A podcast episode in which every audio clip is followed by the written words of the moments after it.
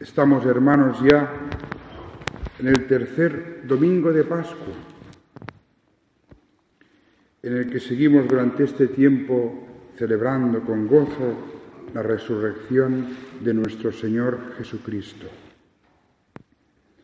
Y el tiempo de Pascua, como bien saben, no es un tiempo ya para aflojar, y decir, bueno, ya hemos vivido la cuaresma, hemos vivido la Semana Santa, hemos rezado, via crucis, hemos hecho procesiones, hemos vivido la Semana Santa con toda la intensidad que hemos podido y que el Señor nos ha permitido.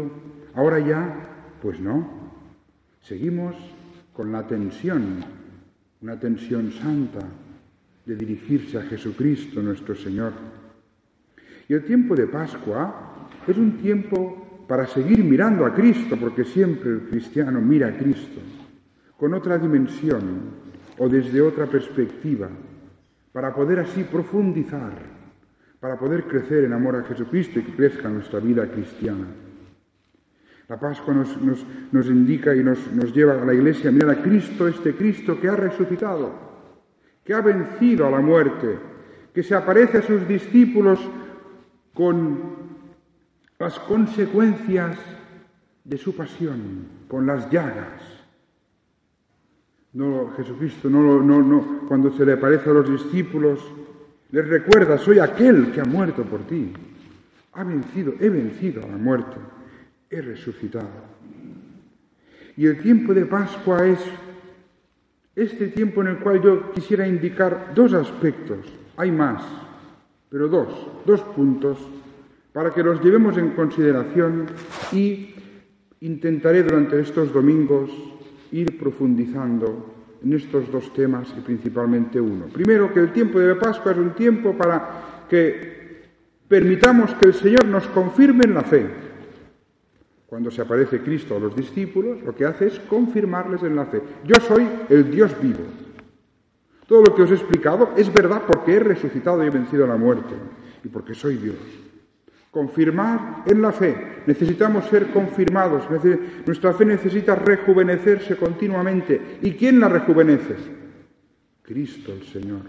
No solo Él. Y Él viene en este tiempo de Pascua a nuestra vida para fortalecernos, para que volvamos a vivir una vida ilusionada. Es importante la ilusión.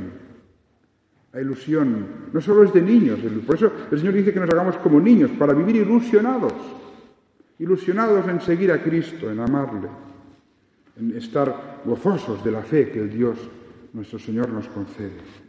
La fe. Pero hay otro aspecto que quisiera también resaltar que nos ayuda en la fe, que es la Sagrada Eucaristía. El tiempo de Pascua es el tiempo de la Sagrada Eucaristía. Un, un breve, una parte de un sermón de Santo Tomás de Aquino, muy bello, que dice así, Jesús quiso que la inmensidad de este amor, ¿eh? de este amor, el, pensar que Dios es amor, no nos olvidemos, ¿eh? Dios es amor, y quedar esta inmensidad del amor quedase grabada en lo más profundo del corazón de sus creyentes, es decir, que este amor que Dios te tiene quede grabado en tu corazón. Por eso en la última cena, después de celebrar la Pascua con sus discípulos y a punto de pasar de este mundo al Padre, instituyó este sacramento, este sacramento maravilloso, como memorial perfecto de su pasión, de su pasión, la Eucaristía, la Sagrada Eucaristía.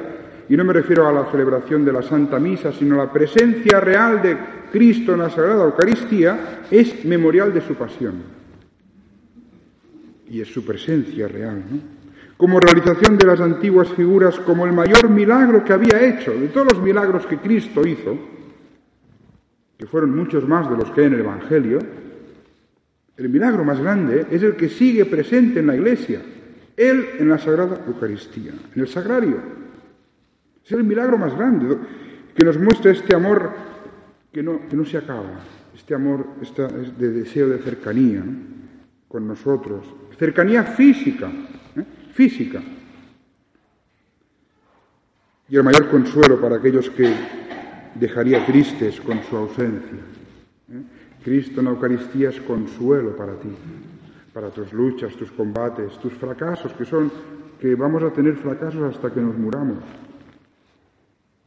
Pero Cristo está contigo para consolarte, para amarte en la Sagrada Eucaristía. Y esto es importante que lo tengamos presente en ese tiempo de Pascua, siempre, siempre, pero en ese tiempo de Pascua, a ver cómo potenciamos, cómo fortalecemos, cómo intensificamos nuestra relación con Jesucristo Eucaristía. Esto fortalecerá nuestra fe, sin duda. Nuestra fe, que permitidme que, que le ponga una calificación indispensable, fe católica. Fe católica, porque hay otros tipos de fe. Y a veces en la Iglesia, porque hoy en día estamos así un poco con la mentalidad de que casi todo vale, la fe católica se desvanece, se convierte en fe, solo en fe. Una fe que casi a veces, a veces, a veces, no digo el caso, pero miremoslo, una fe que quizá puede ser protestante. Una fe que interpreta la, Sagrada Escritura según a mí me conviene, ¿eh? que es lo que decía Lutero. La, solo la Escritura. Pues nuestra fe no tiene, no es, nuestra fe viene eh, orientada, alimentada y direccionada por la Iglesia, por la tradición. Y una, manera de fortalecer nuestra fe, que todos necesitamos que nuestra fe sea fortalecida, es este contacto con Jesucristo Eucaristía. Miremos en este tiempo de, de Pascua. Pongamos algunos propósitos. Necesitamos tratar al Señor, necesitamos estar con Cristo. Él se ha quedado con nosotros para consolarnos Puede ser que durante la semana no pase ni cinco minutos delante del sagrario.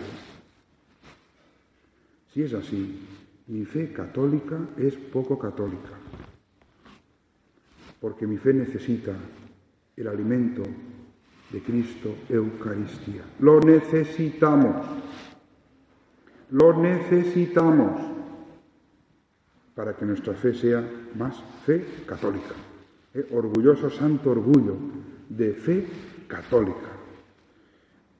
Pongamos también otro, otro punto, no me alargaré mucho, pero también nos puede ayudar, ya que es el, tiempo de la, de, la, de la, presencia real de Jesucristo, Él mismo, en la Sagrada Eucaristía. Hago un paréntesis. Se han dicho muchas cosas después del concilio y, eh, tenemos que pensar que lo, que dice el catecismo de la Iglesia Católica es lo que vale. ¿no? Porque a veces hay, uno piensa, porque lo ha leído un sitio, no sé qué, que la presencia de Jesucristo en la Sagrada Eucaristía es una presencia simbólica. Es decir, es un símbolo. Un símbolo me recuerda algo, me dice que hay algo, pero no es, no es. No es una presencia simbólica. También dicen que, es una, que hay una presencia escatológica. Es como si Jesucristo que está en la derecha del Padre, le da como, una, como un aire especial a ese trozo de pan. Es especial, es algo especial. No es especial. Solo hay una verdad, y la única y verdadera verdad, es que es Cristo mismo en la Sagrada Eucaristía. Es con su cuerpo, con su humanidad, con su alma y con su divinidad. Es Él mismo que se ha quedado con nosotros para estar con nosotros, para consolarnos, para alimentarnos en la fe. Y podemos pensar, ya lo, la semana que viene, ya iré hablando, ¿no? para no alargarme hoy, que si no nos alargaremos mucho y no, se trata de eso. ¿no? También cómo vivo la Santa Misa, ¿no? Cómo vivo la Santa Misa. el vivir la Santa Misa es también una, relación con la presencia de Cristo en la Eucaristía, ¿no? porque Cristo baja en la Santa Misa. Hagamos propósitos de este tiempo de Pascua, de pasar ratos delante del sagrario, ratos los máximos que podamos, hablando con el Señor, dándole gracias, pidiéndole perdón, leyendo el Evangelio del día o algún libro espiritual, Necesitamos estar delante del sagrario para que nuestra fe sea católica, Cuidado que es muy fácil ¿eh? que se vuelva protestante. Es muy fácil que se vuelva protestante. Y otro aspecto que nos ayuda, y está claro, pero esto es siempre, siempre, siempre, es la devoción a la Virgen María, que es también garantía de fe católica. Esta devoción tan importante y esta oración que es el Santo Rosario. No, lo olvidemos de rezar cada día el Santo Rosario. Y recordemos también que en el tiempo de Pascua, al mediodía, no, no se reza el Ángelus, sino que se reza el Regina Cheli, una salutación, aquel que tú mereciste engendrar, ha resucitado.